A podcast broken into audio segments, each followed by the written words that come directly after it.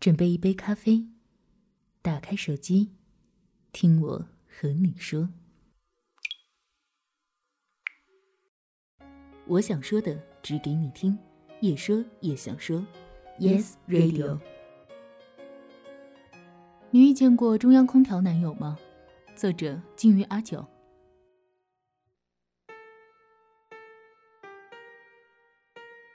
收到一封请柬，是大学室友徐宝珠的结婚请柬。我看了一遍新郎的名字，并不是记忆里那个经常和宝珠的名字挂在一起的人。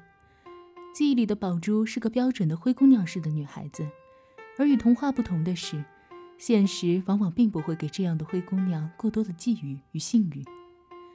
她总是和我们坐在教室最后一排的角落里，我们闹腾又八卦，而她只默默地坐在一旁，笑着看我们谈天说地。宝珠的前面就坐着高树，高树是本地人，对女孩子很绅士大方，给人以家教很好的印象。我想，这样的男孩子对于徐宝珠这样的女孩子吸引力大抵是致命的吧。宝珠脸皮薄，高树在一次晚自习上打闹时，将手机不小心丢在了后排宝珠的桌子下面，声音很大，吓得宝珠一大跳。高树这时候转过头来，笑盈盈地看着他，徐同学。帮我捡一下手机好吗？那时候的高树，简洁的白衬衫套在他身上，也有一种干净利落的感觉。我们几个室友笑嘻嘻的看着宝珠渐渐绯红的脸颊，揶揄的笑起来。宝珠红着脸拉开椅子，弯腰捡了手机，屏幕没有关，上面的照片赫然就是刚刚他看着我们聊天时手捂着嘴笑的样子。这下我们揶揄的声音更大了。开始不怀好意地推搡着宝珠，宝珠满脸通红，连耳朵根都红了起来。手上的手机像是烫手山芋一样丢给了高树，高树接住手机也腼腆地笑了起来。徐同学，呃，那个你别误会啊，我可不是什么流氓啊。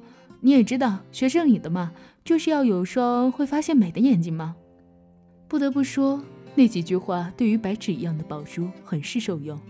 我偷偷看到宝珠低着头时，嘴角轻轻的扬起。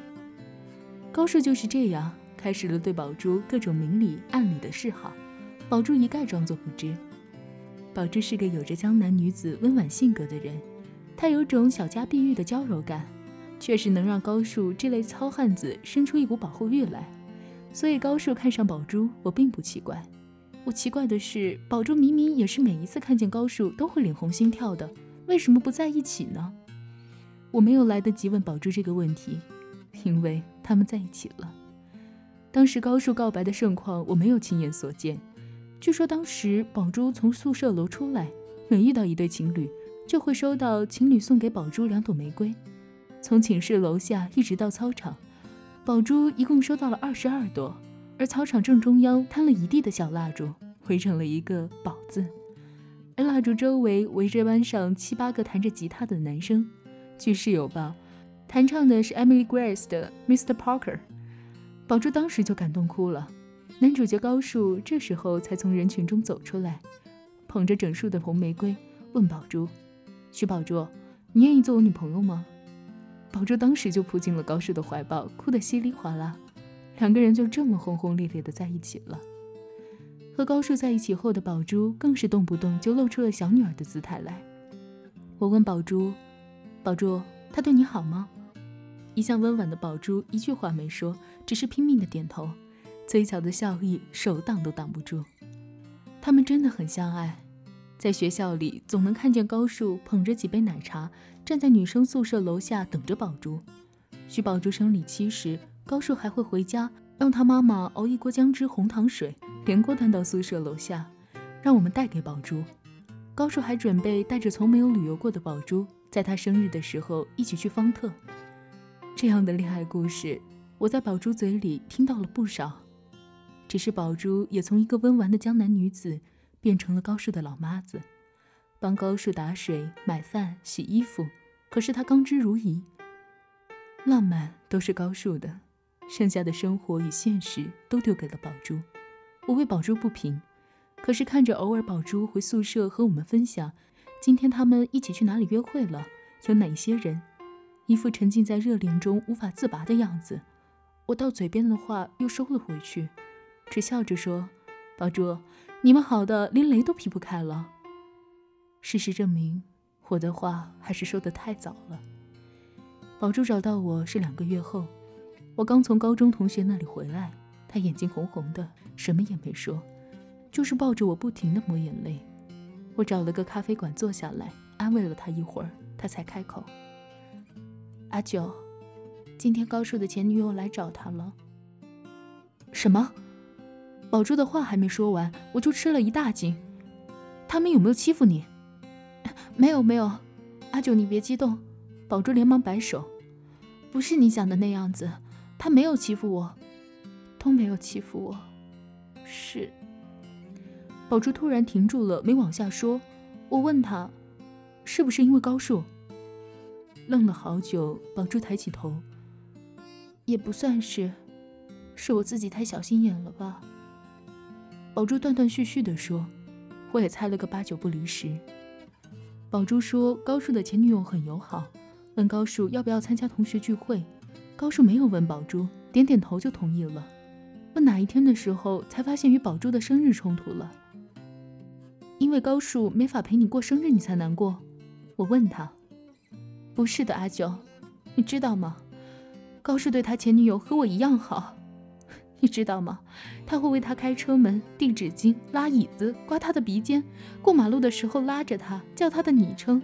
他们就像没有分手的老情人一样，懂吗，阿九？那种感受，我就站在旁边，我的那种感受。宝珠说完，泣不成声。我也是第一次听宝珠一口气说完这么多话，也不知道怎么安慰他。可是他还是爱着你的，不是吗？不是的，他不只是这样。平时我没有说，以前我以为他只是礼貌的绅士一下，可是他对每个人都这样。都这样，那到底谁才是他女朋友？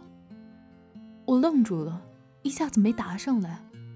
宝珠继续说：“阿九，我知道这叫什么，这种男生就叫热水袋男生，捂了这个还要暖那个，而高数呢，我爱上的还不是热水袋，他妈那是中央空调，见谁暖谁。”这是大学以来宝珠第一次爆粗口，就送给了高数。我问宝珠：“那你们还要不要在一起？”我的问题，宝珠最后没有答上来，但是他却用实际行动告诉了我，他们还是雷都劈不开的恋人。高树后来在宝珠生日那天，捧着生日蛋糕在寝室阳台下唱生日快乐歌，惹得过路女孩子们纷纷侧目，整栋楼的阳台都是看热闹的。宝珠从寝室端了一盆水泼下去，高树整个人都湿淋淋的。依旧唱着祝宝珠生日快乐，宝珠还是没能挨过这种甜蜜攻势。泼完水后，分分钟就下了楼，和高树相拥在一起。后来我听宝珠说，如果那盆水泼下去，高树走了或者生气了，那他们就玩完了。他甚至连最糟糕的想法都想到了，就是没想到高树依旧捧着蛋糕站在下面。这次复合后，宝珠明显没有之前那么开心。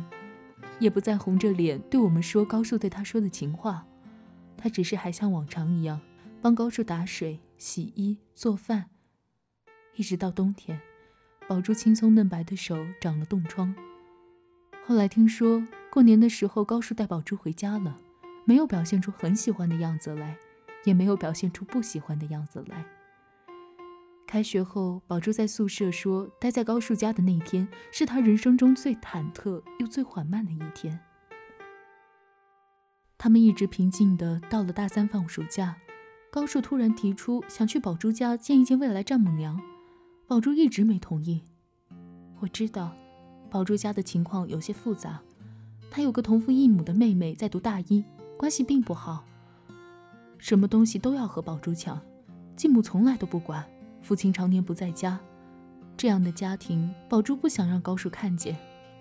他们吵架了，因为这件事，最后宝珠没有吵过高树。暑假的时候，带着高树回了只有继母和妹妹的家。